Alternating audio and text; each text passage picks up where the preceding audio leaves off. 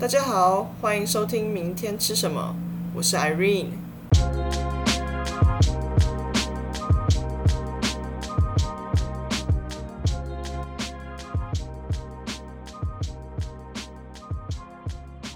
我这集呢，想要来讲讲台北我吃过几家稍微贵一点的牛排，算是我个人的一些心得啦。那我先讲一下我自己的偏好好了。我比较小一点的时候，大概刚开始吃牛排的时候，喜欢的是比较软嫩的那种口感，所以会比较偏好菲力。那后来我吃过和牛以后，就爱上了那个入口即化，还有油脂散发出来的香味。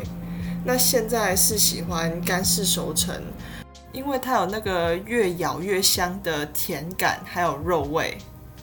这集想要讲的就是最近吃的教父牛排跟西华饭店的 Toscana。那顺便提一下比较久远以前吃的 Smith and Wollensky。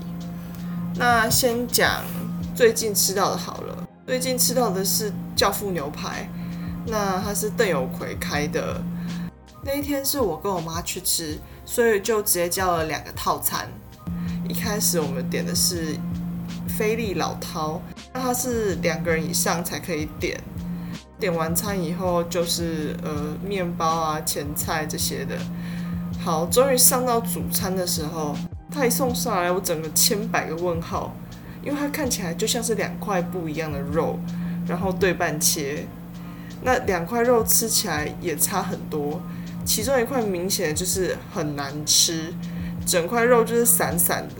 然后咬起来没有肉的那个回弹力，然后也没有什么肉味。那另外一块吃起来就算是正常，就是有一定的阻力，一定的回弹力，还有细致的一些口感。虽然没有乐眼那么香，也没有熟成的牛排那么的 intense，但还是一块好吃的菲力。所以当下我们有跟服务人员反映。最后有帮我们换成半份的干式熟成乐眼，那那个上来就真的好吃非常多，跟前面那块奇怪的肉比起来，真的是天堂跟地狱。那总体用餐下来呢，前菜的表现算不错。我们前菜是点什么活力谷物沙拉，它里面有呃一些米呀、藜麦啊、坚果，吃起来口感非常丰富。又有一点蔬菜，让你觉得你好像健康一点。那主菜的话，撇除那块奇怪的肉，其他的肉还算是蛮好吃的。但是就是因为那块有点小扣分。那甜点咖啡的话，就是算普通。甜点就是很常见的那些，像是提拉米苏啊、布朗尼啊、冰淇淋。那我真的不知道是不是中间那个小小不顺影响到后面。因为它餐起来面包，我觉得超好吃，就皮脆内软，再加上它旁边的一些奶油跟海盐，真的会让人不小心就把一份嗑光光，真的很好吃，而且可以免费续，啊吃不完还可以外带，像我自己就外带一颗回家，所以就不知道是不是中间那一点小不顺影响到后面，让我觉得它的甜点跟咖啡都超普通。啊，跟大家补充一个小知识，就是我刚刚讲到我们点的第一次点的是老饕菲力嘛，那我就用菜单上的英文再查了一下，老饕菲力它下面注解的英文是写说 s h u t to Briand，那是 beef tenderloin 的中间那一块，beef tenderloin 呢其实就是牛的 sauce major，就是我们一般说的腰大肌，也是 sirloin 沙朗。附近的一块肉，那我们用人来想象一下，人的 source major 就是从我们的腰椎骨一路接到我们大腿骨的内侧，所以大家可以想象它是一条长长的锥状的肌肉，从起始到结束会有一段比较粗，一段比较细。那我们比较常听到的那个菲力就是 filet mignon，就是粗端的最前面那一块。每一只牛身上能够产出的菲勒米量非常的少，所以它会是整个牛里面比较贵的一个部位。那大家可以想象 c h a t e a u b r i a n d 就是它的中间那一块嘛，所以它理论上吃起来应该会跟 filet m i 一样差不多，但是比较大块。那接下来是西华饭店的 Toscana。大哦，刚刚说那个教父牛排它是套餐，你点了一个主餐以后，可以再选一个前菜，然后主餐跟甜点。那接下来讲这家 Toscana，它是全单点，没有套餐。那我们点的是巴罗洛酒桶木熏干式熟成乐眼牛排，哦，好长名字，反正它就是一个干式熟成的乐眼。